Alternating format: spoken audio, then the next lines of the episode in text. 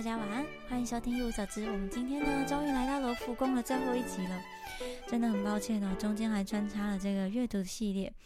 那最近呢，其实在看台剧《此时此刻》，我已经看完了，我觉得真的蛮好看的。但是突然在看采访的时候，就觉得台湾人对于性的观念还是蛮保守的。其实就算是我们家，已经算是蛮开放的了。但那一天呢，我在跟妈妈还有姐姐阿姨聊天的时候，我忘记是讲到什么事，然后我就说，就算是吃了事前避孕药，也还是要请男生戴保险套，因为呢，保险套并不只是防止避孕哦，它同时呢也是可以呃防止病毒感染啊、性病传播啊等等的。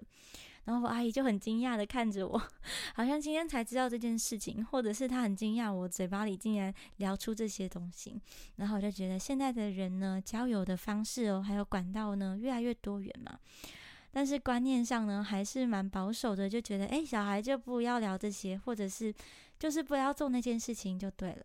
但是其实我觉得，与其去控制一个自由个体的行为呢，其实应该是跟他多讨论，然后有一些正确观念的传递会更好。那其实大麻也是一样哦，其实嗯，包含现在年底德国那边有新的一些法案哦，关于大麻的管制呢，也逐渐在放宽当中。其实呢，与其让这些不合法的东西在黑市来进行交易。不如呢，就让政府出面哦，这样人民也比较不会拿到品质不好的大麻。我觉得，甚至在台湾呢，还没有合法的原因，就是因为要图利某一些 黑道团体。这是为什么要让这些东西在黑市交流呢？因为你也不能控制他们的出入嘛，然后又让黑市的人去赚取暴利。当然，还没有合法化，就是不能使用。我自己呢，就连在荷兰都没有吸食过。但是我觉得，如果要吃的话，那当然是要有公权力来介入控管啊，不可以这样让黑市这样子。好，那就进入到今天的主题哦，罗浮宫的最后三幅画。那在此之前呢，也想要补充一下，因为上一集有人在问说这个梅杜莎之筏构图的问题，我好像讲的太匆忙了，然后也提醒我想到另外一件事哦，其实呢。这个为什么要提到构图和题材上选择的反差呢？就是因为当时呢，这个题材并不容易被大家接受，也不容易被主流的沙龙选入，所以呢，这个画家呢就在嗯。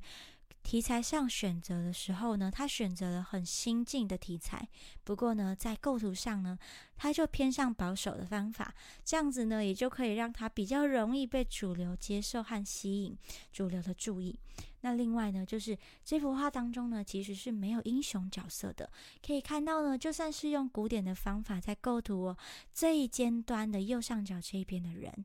他也是一个平凡的人，他就是一个受害者。所以呢，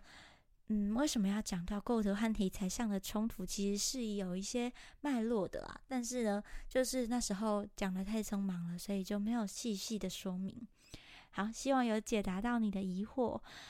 那今天的第一幅画，当然也是继续要讲这个德拉克洛瓦希尔斯岛的屠杀。那这幅画如果要说故事的话呢，网络上其实也查得到。但是呢，我们还是稍微说一下背景。其实事发就是在这个希腊独立战争期间的希尔斯岛上。在这之前呢，其实希腊已经被鄂图曼土耳其占领了将近四个世纪了。所以尽管呢，多数的地区都有这个反叛的意愿，不过就是唯独这个希尔斯岛上的居民呢，根本就没有叛变之心，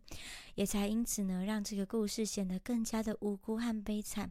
这个希尔人呢，其实透过了几个世纪以来呢，跟鄂图曼帝国的贸易，让他们呢变得非常的繁荣。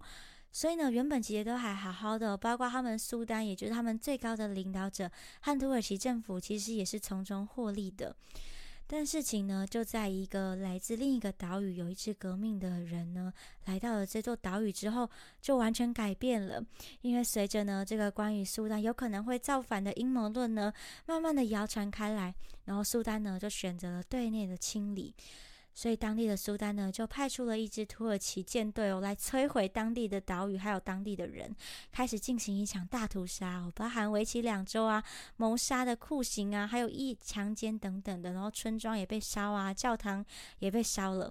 那近九万的人呢被杀，五万的人被奴役，还有两万五千的人呢被流放，非常的惨烈哦。不过呢，也随着这个大屠杀的讯息呢传到了欧洲，就引发了许多这个抗议的活动。那也激励了这个艺术家呢，专注在这个主题上的描绘。所以呢，这幅画其实是德拉克洛瓦自愿创作的，并非是接受委托后的作品。那我挑选的原因，其实是因为之前在介绍德拉克洛瓦的时候，就有说希望可以让大家看到他更早期的作品。他首次的沙龙展出呢，是在一八二二年，这幅画呢是一八二四年。我觉得，在他早期的作品里面。比较能够看出他研究其他画家，还有跟之前画家对话的一个过程。比如说鲁本斯，其实德拉克洛瓦蛮喜欢英国绘画的，所以呢，我觉得在看这幅画的时候，仿佛也可以看到一些鲁本斯的痕迹。比如说，我们在这个明暗对比上呢，不难发现哦，这个明暗的对比是非常强烈的。然后，关于光线的应用呢，我们也可以看到，它留把大部分的人呢留在这个画布神秘的阴影当中。比如说，我们可以看到这个，可以找一下杀人犯在哪里。杀人犯呢，其实就躲在这个左边这一堆死人堆的后面，有两个人，不知道有没有看到，有一个人带着枪。他们呢的脸呢就变得看不清楚，那另外一方面呢，也就凸显出了死者的脸还有尸体，强调了这个受害者的感受哦，就是他们感受到的动荡啊、恐惧还有不安的感受。而且呢，在这个期间，其实也是德拉克洛瓦受到新古典训练的一个时期。所以呢，我们也可以看到他在构图上呢，比如说分群分组啊，他将画面的人物分了几个区块哦，并且呢，在区块之内呢，描绘出细节，展现技巧，这些都是很古典的一个做法。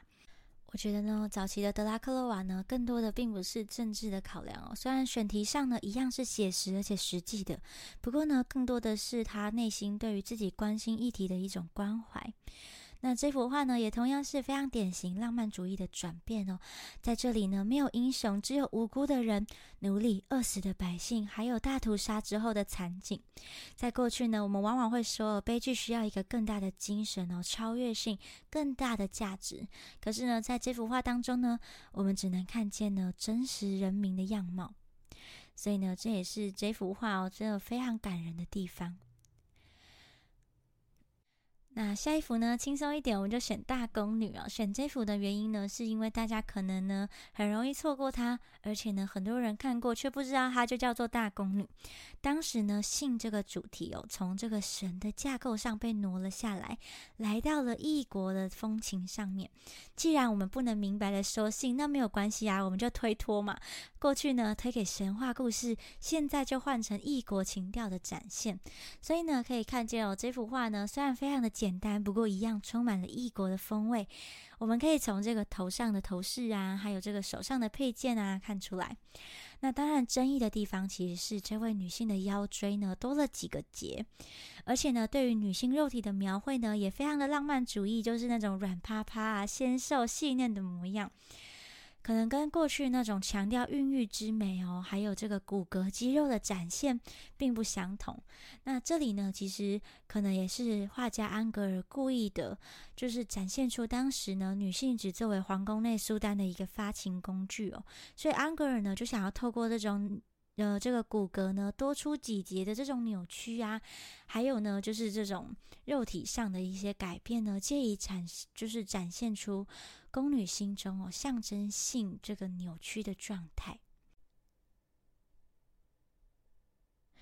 好，那就进入到最后一幅，我觉得真的非常的难选，因为我在波西呢，还有凡戴克以及这个耶稣之死的主题上面犹豫，我觉得都很想要介绍，不过后来我没有选择波西，我觉得可以留在之后美术馆或博物馆的时候再介绍。因为我觉得在罗浮宫呢里面，并不是摆放他的这种 masterpiece。那另外呢，耶稣之死其实有很多相关的主题。原本我想要选一个说，不过后来觉得大家应该听文艺复兴都听得差不多了，所以最后我就选择了凡戴克的作品哦，并不是因为就是他是三个里面最厉害的啦，当然就是不能比较啊。但是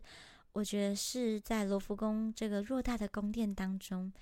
我想，我所要挑选的应该是帮大家找到一位艺术家，然后在这么多欧洲的博物馆、美术馆都有收藏的同时，我们一定要来罗浮宫里面看的这一个，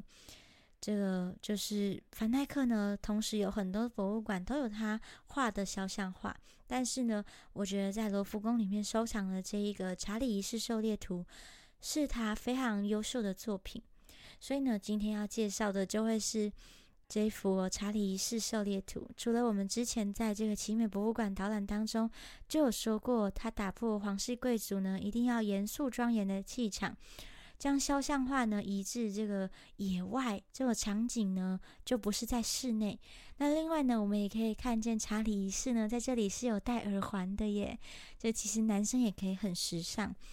那这幅画呢，其实描绘穿着便服的查理一世哦，他就站在这个马的旁边，就像是狩猎当中在休息一样。那罗浮宫其实的他的描述就是说，绅士般的冷漠呢，和这个帝王般的权威保证之间有一种微妙的妥协感。那这幅画呢，也表达了这个凡戴克自然风格、自然主义风格的一面。那查尔这个查理一世呢，就被赋予一种完全这种本能的权力感，比起原本这种君权神授的拘束呢。我们可以看见，在这种故意非正式的环境当中，当然，因为这个大自然的场景呢，也是人为营造出来的。不过呢，就是在这样大自然的衬托之下呢，他缓缓的漫步在这座画这个这个画当中，也带出了他这种贵气的气息，更能让人幸福啊，因为就是很自然的感觉。同时呢，这幅画因为这个国王哦，他对于自己的身高其实是非常敏感的，所以我们也可以看见凡泰克非常的细心，在取角度的时候呢，刻意的由上由下往上的这个视角，让国王呢略略的这个有一种嗯抽高的感觉，然后也可以看见他苦涩的笑容，然后巡视远方的感觉。同时呢，右下角的这个石头上面就刻着统治英国的国王查理一世，来作为一种政治的宣誓。那自此之后呢，也就改变了王室肖像画的一个传统规则。那喜欢肖像画的话呢，也可以回去听这个奇美博物馆导览的介绍。还有，我们之后也会在 ins 上面投票下次阅读的书籍。如果呢有有想要选择的话呢，可以去看一下。然后也欢迎呢大家来提供意见。那追踪订阅分享都是对我很大的鼓励，谢谢，晚安。